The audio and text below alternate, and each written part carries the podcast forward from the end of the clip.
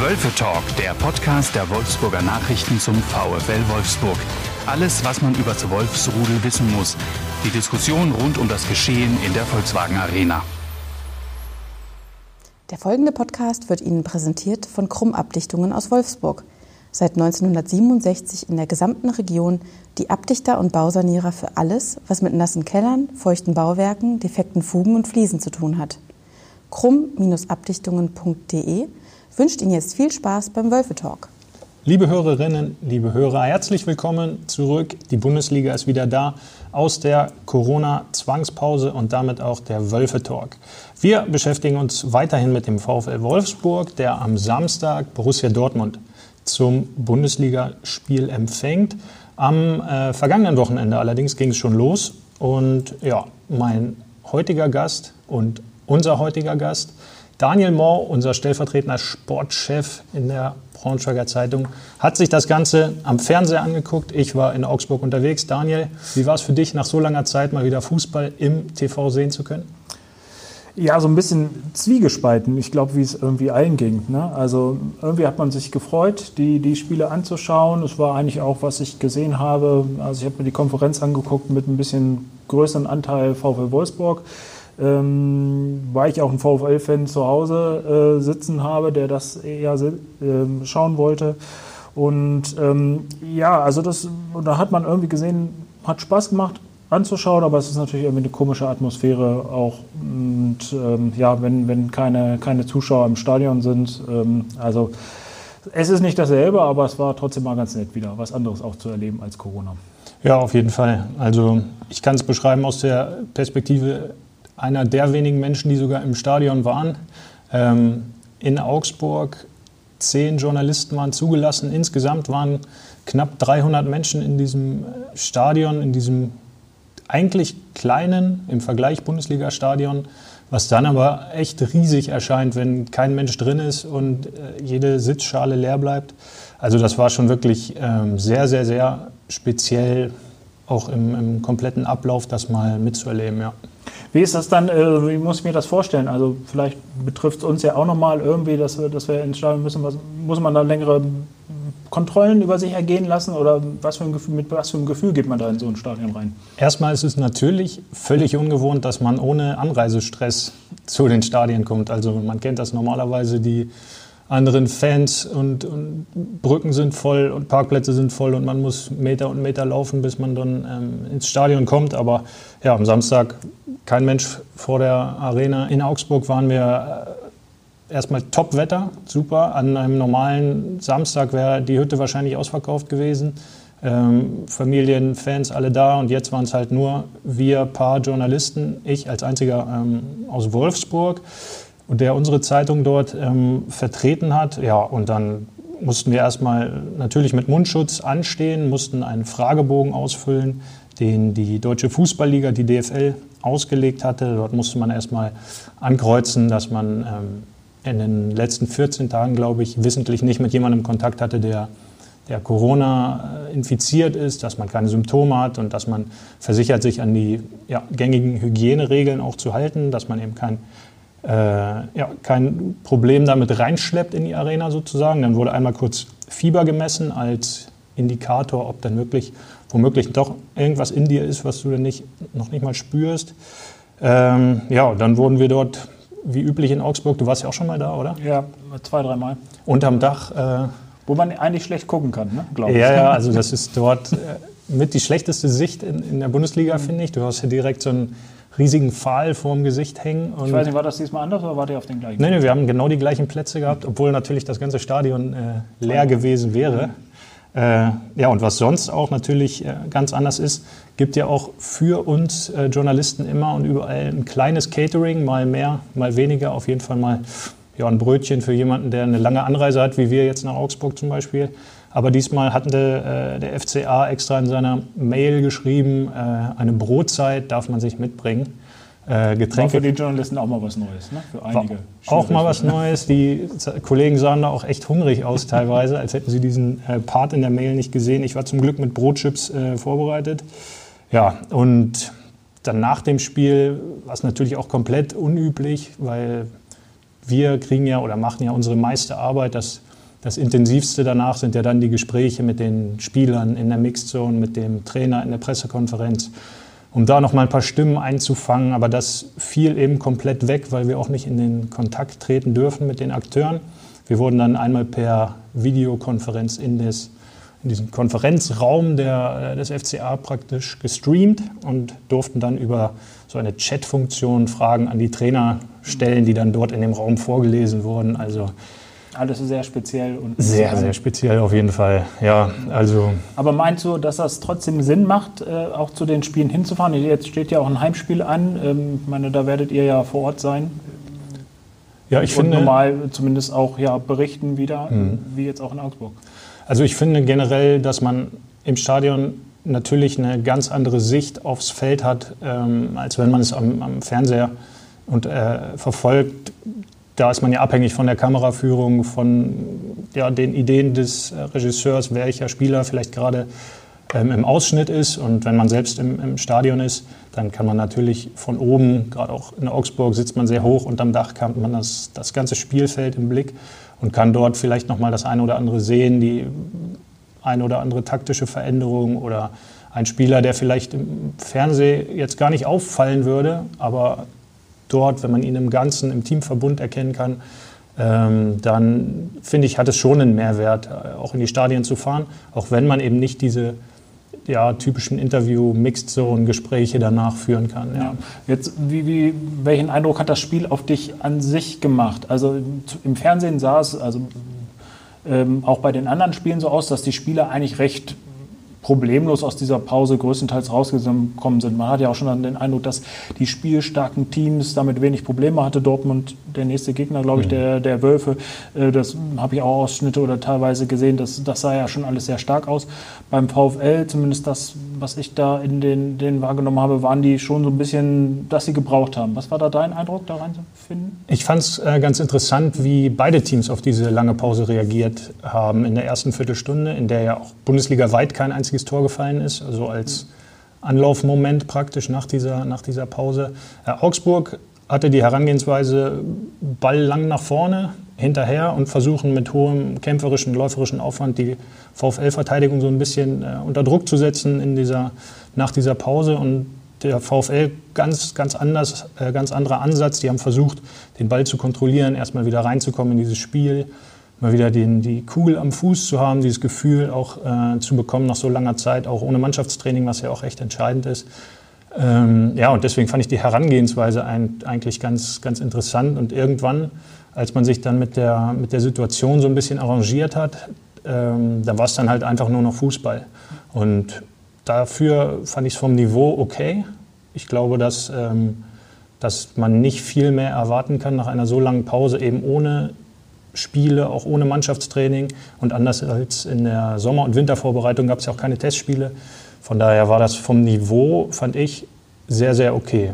Jetzt ist es für uns ja auch, also so sehe ich es halt auch, man kann es irgendwie schwer einschätzen, gerade die Mannschaften, ne? ähm, gerade jetzt noch nach einem Spiel. Was meinst du denn mit Blick ähm, auf die VfLer? Du hast sie ja jetzt dann wirklich äh, aus ähm, einfach nächster Nähe äh, irgendwie da als einer der wenigen gesehen. Äh, sind die nach dieser, kommen die stärker aus dieser Corona-Pause raus? Kann man das überhaupt nach einem Spiel schon sagen? Nach einem Spiel ist das natürlich extrem schwer zu beurteilen, zumal Augsburg jetzt auch, glaube ich, nicht der Top-Gegner war. Die hatten sowieso noch so ein bisschen Trubel, weil er Hygiene-Heiko, äh, Hautcreme-Heiko nochmal äh, aus der Quarantäne ausgebrochen war und der Trainer dann Heiko Herrlich praktisch gefehlt hat. VfL auch glücklich, ne? am Ende so ein bisschen durch ja. diesen späten, späten Siegtreffer. Ja, wir hatten heute mit äh, Kevin Babu gesprochen, der eben diesen äh, Siegtreffer mit in der 90. Minute mit einem noch sehr agilen Sprint über die rechte Seite ganz stark vorbereitet hat. Und der hat eben auch erzählt, er hat die Pause genutzt, um eben genau daran zu arbeiten, an Dingen, die man sonst im normalen Saisonverlauf vielleicht nicht so bearbeiten kann. Also er meinte damit, ähm, seine Explosivität, hat versucht, die ersten Meter nochmal zu verbessern und hat ähm, auch daran gearbeitet, dass sein erster Kontakt, also die Ballan- und Mitnahme besser wird. Und allein an dieser Szene hat sich schon gezeigt, dass sich das ähm, ausgezahlt hat. Also um auf deine Frage dann zu kommen, ja, wenn du in der Pause ähm, gezielt an solchen Dingen arbeiten kannst, wofür ja dann auch Zeit ist, dann klar kann das auch einem, einem weiterhelfen. Aber alle anderen Clubs hatten natürlich diese Pause auch und konnten auch äh, vernünftig arbeiten. Wenngleich äh, Werder Bremen gestern Abend, die ja auch Das so war ein nicht so bisschen, überragend, ne, muss man sagen. nee, die ja auch so ein bisschen ähm, ja, gemosert hatten, dass die, die Pause dann doch so schnell wieder endet, weil sie ja doch zu wenig Mannschaftstraining hatten und die Stadt Bremen dort ihnen so ein paar Knüppel äh, in die Beine geworfen hat. Das lief in Wolfsburg sehr gut in der Zusammenarbeit zwischen ähm, Stadt, äh, Gesundheitsamt und, und dem VfL.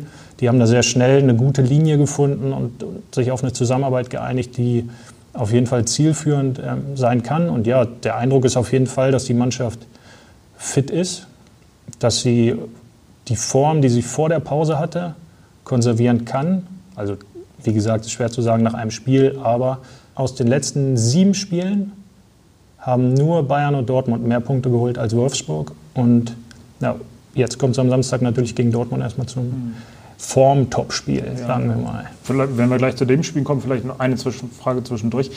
Hat dir einer da besonders gut gefallen in Augsburg, wo du vielleicht auch gar nicht mit gerechnet hattest? So ein bisschen, ähm, zum Beispiel Innenverteidigung war jetzt, äh, glaube ich, in der Konstellation ähm, auch zum ersten Mal so auf dem Platz. Ja, die Innenverteidigung zum einen, also Marin Pongracic, der eine, eine rechten Innenseite gespielt hat ähm, für Robin Knoche.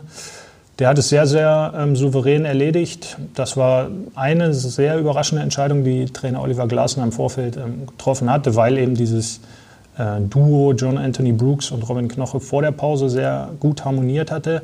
Ähm, jetzt nach der Pause ist es Pongracic, der auch die Zukunft der VfL-Abwehr sein soll, dem sie dort eine sehr gute Entwicklung zutrauen. Er war im Winter aus Salzburg gekommen für 10 Millionen Euro Ablöse und jetzt ja, soll er der Abwehrmann der, der Zukunft sein. In der Abwehrkette gab es dann da noch eine, eine, zweite, viel größere Überraschung eigentlich für mich und das war auf der linken Seite, dass da nicht ähm, Jérôme Roussillon gespielt hat, der ja eigentlich in der Vorsaison der Topmann bundesligaweit auf der linken Seite war. Aber mit seiner Schnelligkeit, ne? Ist ja, ja, also Dynamik, Schnelligkeit, gute Flanken, sondern, aber der blieb draußen und spielte ähm, Paulo Ottavio, den man so bisher, finde ich, gar nicht so recht auf dem Zettel hatte. Der ist sehr unter dem Radar ähm, lief, auf ein, auch eine schwere Anfangsphase hatte, weil er sich direkt verletzt hatte, als er, als er aus ähm, Ingolstadt kam.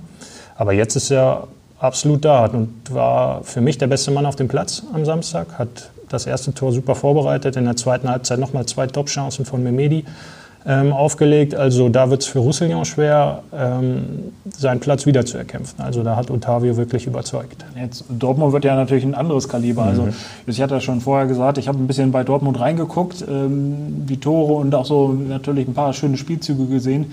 Die haben das schon gezaubert. Ähm, für dich vielleicht sogar die stärkste Mannschaft aktuell in, in der Bundesliga, auch wenn man, klar, das ist jetzt irgendwie gerade aufgrund dieser Corona-Pause erstmal ganz schwer einzuschätzen, aber die Dortmunder haben ja da wirklich weitergemacht, äh, wo sie vor der Pause aufgehört haben und ich finde, fast sind ein Tuck besser sogar als die Bayern, die natürlich das Ganze immer sehr souverän angehen, immer noch, aber trotzdem, da kommt ja auf den VfL schon ein ganz schönes äh, Stück Arbeit zu. Ich finde, es ist auf jeden Fall die aufregendste Mannschaft in der Bundesliga offensiv. Was da rumläuft, über die Namen braucht man nicht groß zu sprechen. Ähm, das ist schon alles überragendes Niveau. Ähm, Aber vielleicht auch nochmal einen Namen, Haaland. Was, Wer? Ich meine, der, Hartmann? ja, genau, der Erling Haaland. Äh, Ja, der ist schon, ist schon Wahnsinn. Also Kevin Mbabu meinte auch vorhin, ist in einer unglaublichen Verfassung. Zehn, Spiel, äh, zehn Tore in neun Spielen, glaube ich, seit seinem Wechsel im, im Winter. Also der ist schon echt eine Rakete. Ähm, und das als Teenager, also ja, Hut ab, aber um ihn rum mit Sancho Hazard, Brandt, äh, Reina und Co. Dazu noch Götze, der jetzt auch, naja, Meinst du, er kommt nochmal? Vertrag läuft ja aus in Dortmund. Ich glaube, in Dortmund kommt er auf jeden Fall nicht nochmal. Wäre einer für den VfL? In der Vergangenheit wäre er einer für den VfL gewesen, mit der neuen Herangehensweise, die äh, Jörg Schmatke und Marcel Schäfer haben. Also er ein bisschen mehr Demut und Kreativität in Transfers zu bringen, absolut nicht vorstellbar für mich. Aber das ist jetzt Anderes muss, Thema. Anderes Thema. Da muss man ja sowieso gucken, wie, wie geht die Saison jetzt wirklich äh, zu Ende.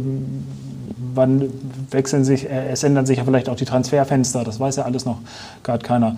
Äh, ist für dich jetzt auch als Journalist irgendwie bitter, dass man, sage ich mal, jetzt Dortmund erwartet, also eine der aufregendsten Mannschaften der Liga, äh, die ja auch immer viele Fans mit nach Wolfsburg bringen, für Stimmung sorgen, meistens die VW Arena eigentlich, glaube ich, wenn ich mir die letzten Jahre gegen Dortmund immer ausverkauft mhm. oder zumindest annäherndweise ausverkauft.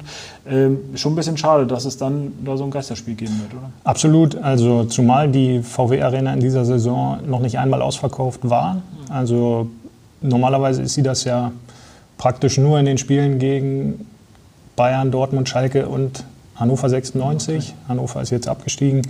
Bayern kommt noch. Ähm, Schalke war in, im Dezember unter der Woche also auch nicht ausverkauft, jetzt wieder nicht. Ja, ist auf jeden Fall schade. Ja, ne? klar. Also für mich lebt der Fußball eben auch von dem, was, was draußen passiert. Ähm, das, finde ich, merkt man ja dann auch schon im TV. Ich habe dann gestern auch ähm, Bremen gegen Leverkusen geschaut, weil, aber der Funke springt für mich als, als Wohnzimmerzuschauer dann einfach, einfach nicht so über. Ich, mir fehlt da was, mir fehlt die, die Essenz, dieses Zusammenspiel ähm, zwischen Publikum und Feld.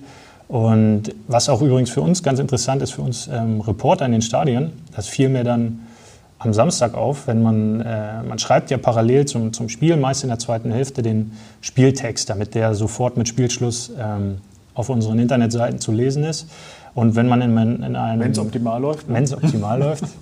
Ähm, und wenn man in einem gut besetzten Stadion ist, dann muss man gar nicht unbedingt, du wirst es wissen, immer aufs Feld gucken, weil man kann auch zuhören. Aufgrund der Reaktion was der passiert. Zuschauer genau. so ein bisschen merkt, jetzt muss ich hingucken. Ne? Genau, also wenn man merkt, die Spannung baut sich so langsam auf und die ersten erheben so ihre Stimme, dann kann man auch den Blick so ein bisschen vom Laptop äh, hochnehmen und gucken, ah, okay, jetzt kommt eine Chance.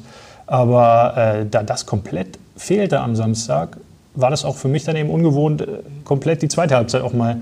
faktisch oder äh, sehen zu müssen, weil es eben diese Reaktion, dieses Zusammenspiel nicht gab. Wie weit saßen die Kollegen weg? Also ich glaube, ihr musstet ja auch einen deutlichen Abstand da Ja, ja wir mussten auch untereinander im, im, Abstand sitzen. Also ich hatte, glaube ich, ja, anderthalb, zwei Meter um mich herum mhm. ähm, wirklich keinen sitzen. Äh, ja, was ja auch natürlich ungewohnt ist, weil man tauscht sich ja auch mal mit den Kollegen aus. Und Kann ich fragen, wie, wer hat jetzt nochmal die Flanke reingeschlagen? Genau, ja, ja. ja, also das war auch ähm, absolut ungewohnt. Ähm, ja, aber ja, ganz generell natürlich total schade für den Fan an sich, dass er dann an solchen speziellen Tagen, das sind ja auch immer Feiertage dann, wenn Dortmund in die Stadt kommt, wenn Bayern in die Stadt kommt, wenn die, die Bremer, die Hannoveraner vorbeikommen, das hat ja auch immer mehr Eventcharakter als dann dieses reine ähm, Fußballspiel auf dem Rasen. Da gibt es ja ganz viele Faktoren. Ich glaube, dieses Geisterspielkonzept findet jetzt keiner toll. Also naja. das ist ja irgendwie muss. Wir hatten ja vorher auch viele ja, Meinungsbeiträge. Du hast auch ein, zwei Mal klar deine Meinung geäußert, ähm, wie du zu diesem Geisterspiel, zu der Saisonfortsetzung stehst. Ähm, jetzt nach der einmaligen Erfahrung Würdest du sagen, okay, das ist, hat sich da deine Meinung geändert oder bist du da immer noch der gleichen Ansicht?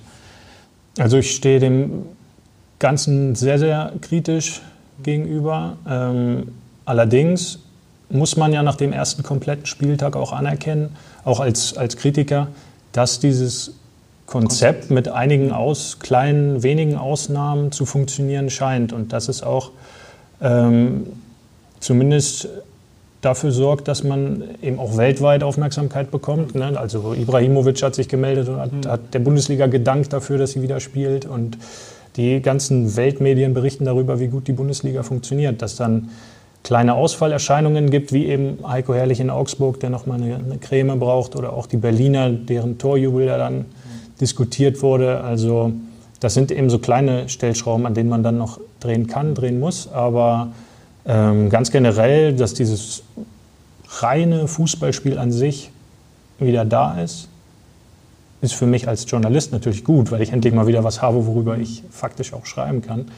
Ähm, als Fan hat es mich aber nicht so gekickt. Und ich glaube auch, das passiert nicht mehr. Und ich glaube aber auch, das geht ganz, ganz vielen in der Branche auch so. Also, wobei, wobei man ja sagen muss, also ich glaube, die Meldung kam ja irgendwie gestern oder heute, also die Zuschauerzahlen äh, zum Beispiel bei Sky waren, ich glaube, die haben einen Quotenrekord aufgestellt mhm. oder Farberekord äh, heißt das sogar. Also mhm. noch nie haben so viele Leute ähm, die, die Konferenz eingeschaltet. Lag, glaube ich, auch daran, dass sie es im, im frei empfangbaren mhm. TV ausgestrahlt haben.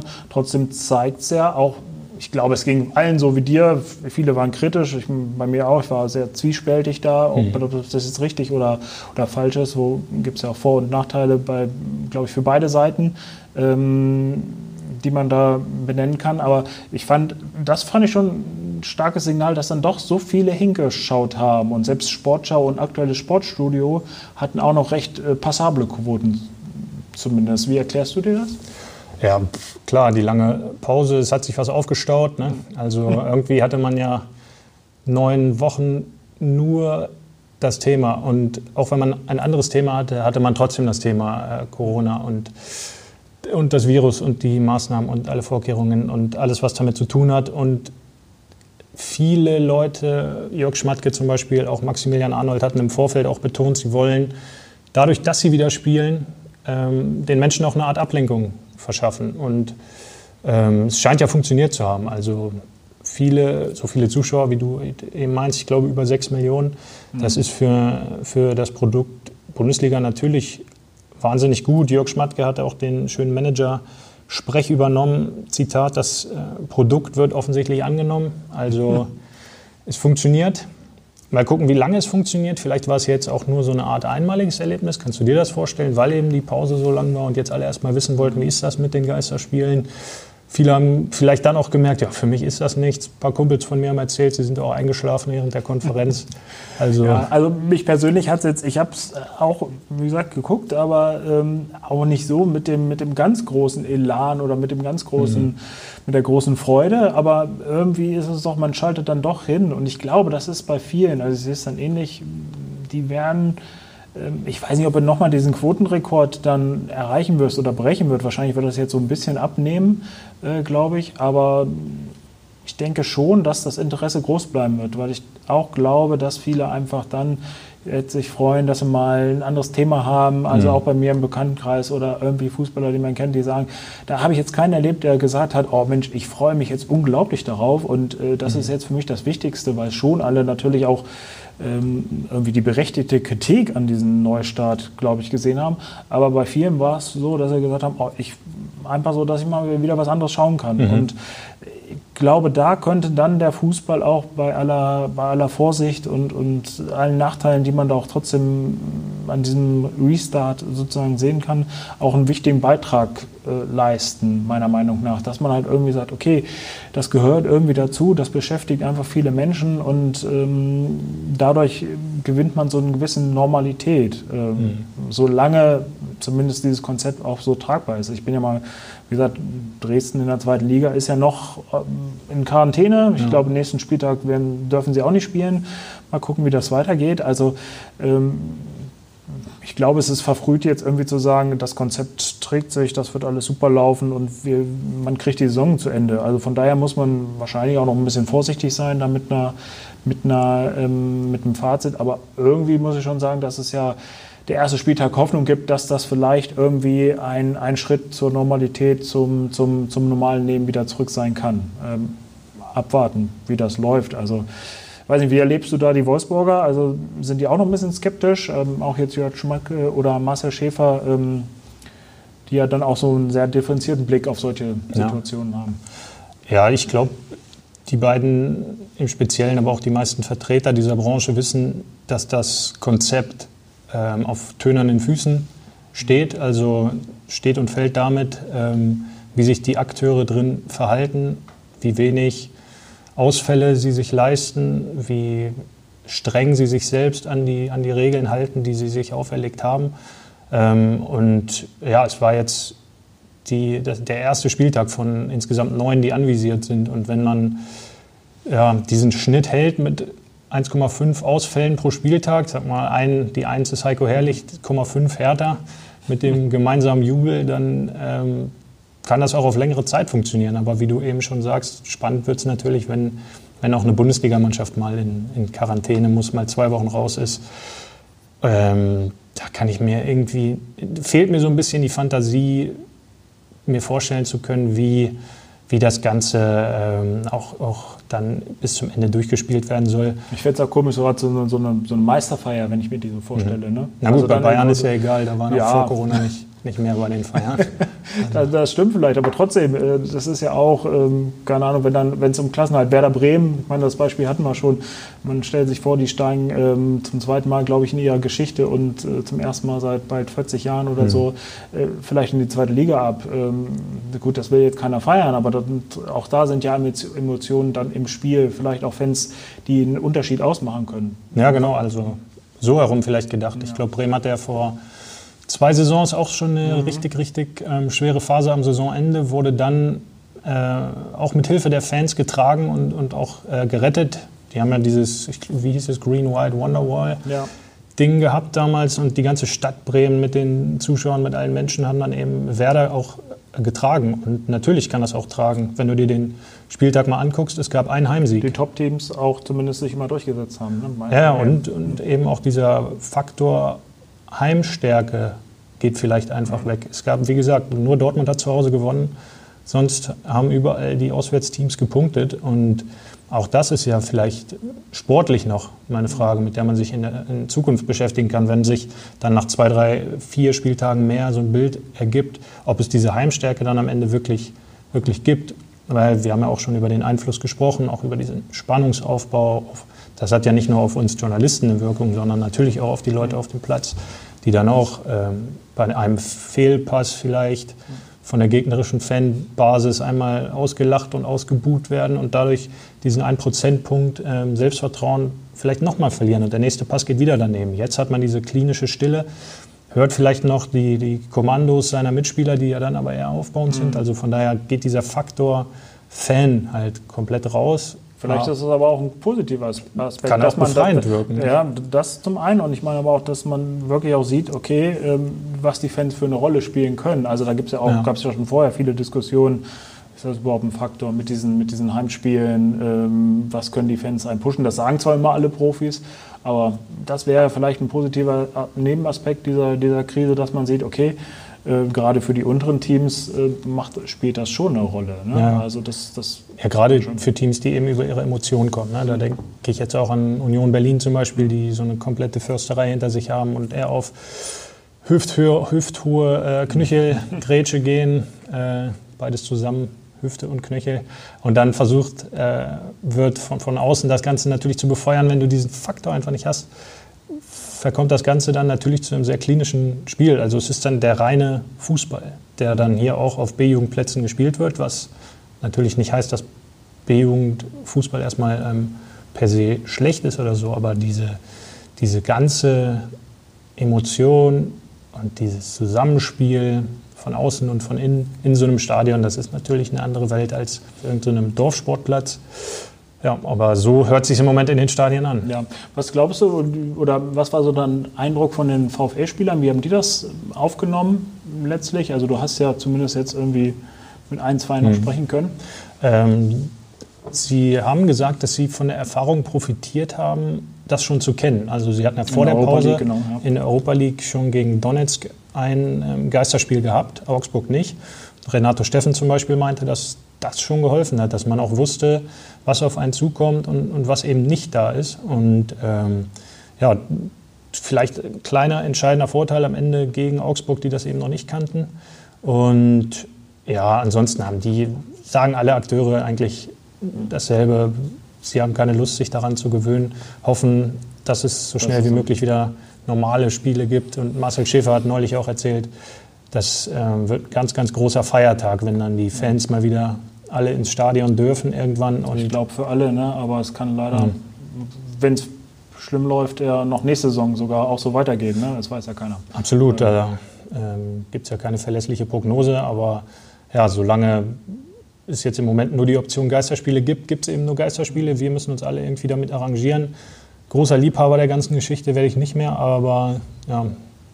Vielleicht noch ein Satz zu den Wolfsburgern. Was, was traust du ihnen in dieser Saison dann noch zu? Also wenn man so ein bisschen guckt, die ersten ja, fünf, jetzt Leverkusen durch den Sieg, die haben ja schon sich, ja, sich abgesetzt. Ne? So, also Champions League wird, wird wahrscheinlich schwierig. Äh, ähm, ansonsten ist man ja in einer ganz guten Position um die Europa League-Plätze. Ne? Gerade wenn man auch sich anguckt, dass so Schalke jetzt durch diesen Dämpfer da im Derby vielleicht auch nochmal weiter schwächelt. Absolut. Also ähm, Schalke und Freiburg sind die beiden Verfolger des VfL.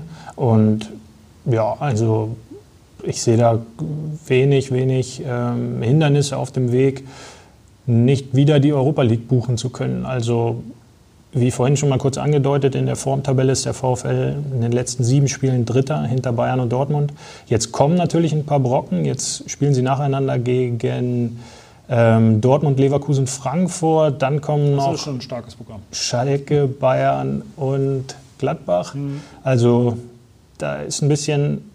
Das war ja auch in der, in der Hinrunde so ein bisschen das Problem, ne? dass man am Anfang mhm. eher die, die, oder was heißt Problem, aber zumindest hat so ein bisschen der Eindruck meiner Meinung nach getäuscht, man, dass man am Anfang gegen eher schwächere Teams gespielt hat und dann hinten raus dann doch äh, recht starke Gegner haben. Sind Sie des, diesmal vielleicht sogar ein bisschen besser vorbereitet? ja, auf jeden Fall. Ich glaube ich glaub schon.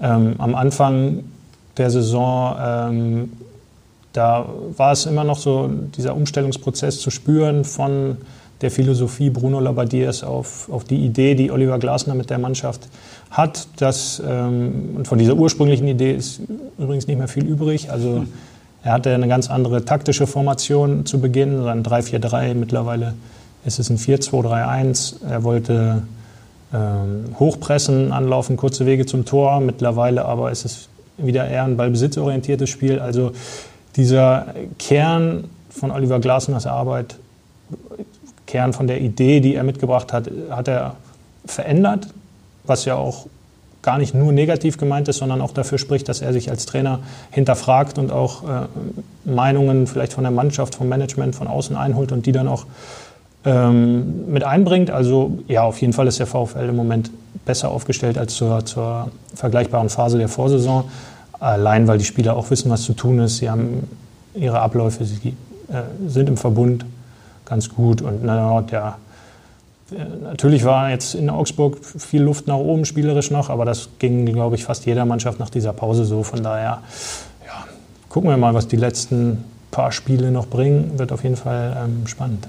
Das ist ja schon mal wichtig, dass letztes Jahr haben sie sich für Europa qualifiziert, aber die Jahre davor hat man ja auch Saisons erlebt, wo es anders ging. Also dieser Weg, dass, das, dass man irgendwie in anderes Fahrwasser ähm, wiederkommt und wieder ein bisschen mehr nach oben kommt, ist ja schon mal positiv, dass man, dass man den weiter bestreiten kann. Auch das war ja nicht, nicht klar vor dieser Saison, dass man wieder automatisch äh, um die europäischen Plätze mitspielt. Nee, automatisch natürlich nicht, aber ja, das ganze Konstrukt ist einfach stabil. Also Jörg Schmatke, Marcel Schäfer, die sind da sehr sehr beruhigende Faktoren in diesem Gebilde, das ja in den Jahren zuvor dann sehr, sehr wackelig war. Ähm, auch Frank Witter als Aufsichtsratsvorsitzender strahlt Ruhe aus. Die ganze, das Umfeld ist ja, echt einfach solide. Die Mannschaft ist auch nicht bombastisch, die ist auch solide. Die spielt einen soliden Fußball und den kriegen sie eben auf Platz 6 der Bundesliga. Ja, die Top 5, die sind weg, die sind zu gut unterwegs, aber warum nicht wieder Ihr bester Stürmer hat ja auch noch in Augsburg gefehlt. Was kann ja. man, wenn der zurück ist? Ja, also. Wilkos, dann ist ja vielleicht auch nochmal, ähm, ich meine, für mich der, der wirklich der Ausnahmespieler beim VfL. Oder siehst du es anders? Nee, sehe ich nicht dolle anders. Der Typ ist schon echt äh, eine Maschine. Ähm, der nervt die Gegenspieler so brutal mit seinem äh, ständig attackierenden Stil. Also so ein Stürmer der dann auch noch trifft mit Kopf links, rechts, Elfmeter, Knie und allem, gibt es in der Konstellation, glaube ich, sehr selten. Wird relativ spannend zu sehen, äh, ob sie den im kann, Sommer halten können. Ja, der hatte natürlich vergangene Saisonende, äh, der vergangenen Saison seinen Vertrag nochmal verlängert vorzeitig. Ähm, aber jetzt hatte ich nochmal mit einem Berater telefoniert, der auch erzählt hat, es gibt angeblich Angebote aus England, ähm, für, für Weghorst, ähm, dessen Karriereplan ja immer alle zwei Jahre ihn zu einem besseren, größeren Club getragen hat. Das wäre jetzt wieder soweit. Jetzt sind die zwei Jahre Wolfsburg bald um. Mal gucken. Also wird interessant. Im Sommer kann es natürlich alles auch ein bisschen anders werden. Ja, durch, natürlich. durch, durch Corona. Die, viele erwarten ja, dass die, dass die ähm, Transfer so, so, so, oder die Transfersummen Ja. jetzt nicht mehr wachsen, eher fallen werden. Ja. Ähm, ich glaube, auch viele Spieler müssen sich wahrscheinlich von, den- von den ganz großen äh, Gehältern, gerade bei denen, die auslaufen, da gibt es ja auch ähm, in Wolfsburg ein, zwei Beispiele, ähm, wo es vielleicht dann, wo man einfach Abstriche machen muss, weil die Clubs natürlich alle sehen müssen, wie sie sparen. Ja, in Wolfsburg ähm, betrifft es eben Robin Knoche, das Eigengewächs der Dienstälteste. Einer meiner Lieblingsspieler, ich kannte ihn ja schon. du Als, ihn Jung, als Jungspieler. Aus der. Jugend. Ein Braunschweiger Junge, Daniel, auch äh, in Lamme stark unterwegs, wo Robin Knoche auch seine ersten Grätschen damals gezogen hat, oder? Ja, gerätscht hat er damals noch nicht, aber er war sehr, ähm, schon mit sechs, sieben Jahren, als ich da ein halbes Jahr mal sein, sein Co-Trainer mit seinem Vater äh, das Posten sozusagen zusammen hatte, ähm, hat man schon das Talent damals gesehen. Von daher hoffe ich, er bleibt vielleicht noch ein Jahr oder zwei Jahre in Wolfsburg. Ja, mal sehen. Also sein Vertrag läuft aus jetzt am 30.06. Es gibt wohl ein Angebot, das er bislang nicht ähm, angenommen hatte. Also klar ist, dass er mit Gehaltseinbußen ähm, rechnen muss. Er hatte seinen Vertrag verlängert im Dezember äh, 2017. Da war gerade Olaf Rebbe ähm, im Amt. Der hat ihm ordentlich gebuttert richtig schön Geld reingepumpt in den Vertrag. Ja, der läuft jetzt aus und Jörg Schmatke und Marcel Schäfer sind eben nicht bereit, da noch mehr drauf zu packen. Robin Knoche wird den Markt sondieren. Es gab immer mal Gerüchte, dass Eintracht Frankfurt da vielleicht interessiert sein soll. Ähm, was sich für mich jetzt nicht bestätigt hat, nachdem ich das mal abge, äh, abgeklopft habe. Es gibt Er ist ja auch in der Region sehr verwurzelt, oder? Das ist ja eigentlich, ich meine, als gebürtiger Braunschweiger wohnt, ähm, klar, als, äh, wohnt auch immer noch in der Ecke, hat ja seine Familie, ähm, also das würde ja vieles dafür sprechen, dass man vielleicht trotzdem dann noch hier bleibt auch, oder? Ja, wobei man als Fußballer natürlich auch immer so ein bisschen äh, vagabund ist und durch die äh, Länder geschoben wird. Er kennt das bisher noch nicht, weil er bisher nur in Wolfsburg gespielt hat. Aber ja, vielleicht kommt es für ihn jetzt auch mal ähm, so weit, dass er sich einen neuen Arbeitgeber, eine neue Stadt, ein neues Umfeld suchen muss. Es, sie reden wohl noch, sie sprechen miteinander. Vielleicht gibt es auch demnächst die Vertragsverlängerung, aber wie ich eingangs schon mal kurz sagte, die Zukunft in der, in der VfL-Innenverteidigung soll Marin Pongracic sein. Und wenn Robin Knoche sich mit einer Rolle im Hintergrund anfreunden kann, mit weniger Geld, dann kann er auch in Wolfsburg bleiben, aber mal schauen, ob er das macht. Sind wir gespannt. Alle. Jo, Daniel, äh, vielen Dank, dass du dabei warst zum ersten Mal in unserem Podcast, Gerne. dem Wölfe Talk. Vielleicht bist du ja nächstes Mal wieder dabei. Vielleicht aber Wenn auch ich nicht. nochmal eingeladen werde. Ja, ich werde das nochmal mit den Kollegen äh, besprechen. Ja. Liebe Hörerinnen, liebe Hörer, vielen Dank fürs Zuhören. Vielen Dank an Daniel, der sich äh, die Zeit genommen hat, in unserem Podcast teilzunehmen. Vielen Dank an Lara, die produziert und zusammenschneidet, was wir beiden hier gerade zusammen gelabert haben. Ähm, wir hören uns wieder vor dem VfL-Heimspiel gegen Frankfurt. Und bis dahin wünsche ich alles Gute, bleiben Sie gesund. Ciao, ciao. Mehr Podcasts unserer Redaktion finden Sie unter wolfsburger-nachrichten.de slash podcast.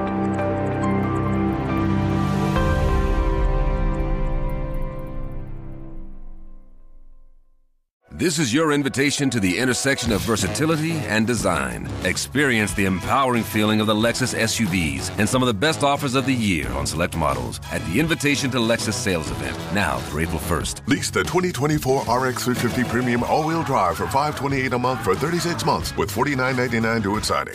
Experience amazing at your Lexus dealer. Call 1-800-USA-LEXUS for important lease offer and pricing details. Not all customers will qualify. Offer in the Lexus Eastern area and it's April 1st, 2024.